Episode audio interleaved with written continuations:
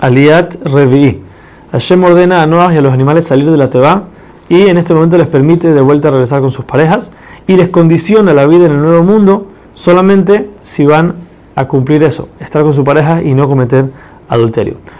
Como dijimos antes, Noah trajo siete parejas de cada uno de los animales que eran puros y él entiende de esto que él tiene que hacer sacrificios con estos animales, lo que hace.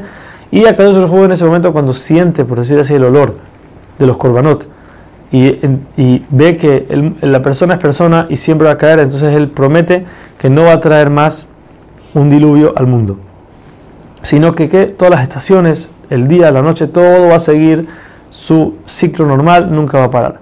Eso nos muestra que en el diluvio no funcionaron todas estas cosas, por un año entero no hubo estaciones, no hubo día y no hubo noche.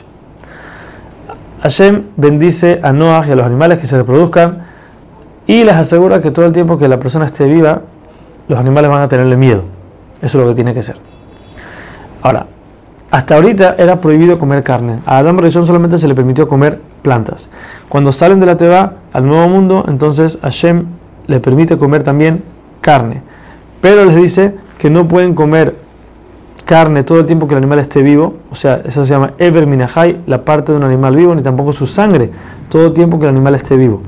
Asimismo, aun que se permite matar un animal para comer, no se permite matar a una persona, ni siquiera tampoco a uno mismo. Una persona que se quiere suicidar está prohibido. Y le dice que si es que alguien mata a otra persona, entonces el juzgado en este mundo tiene que castigar al asesino y matarlo.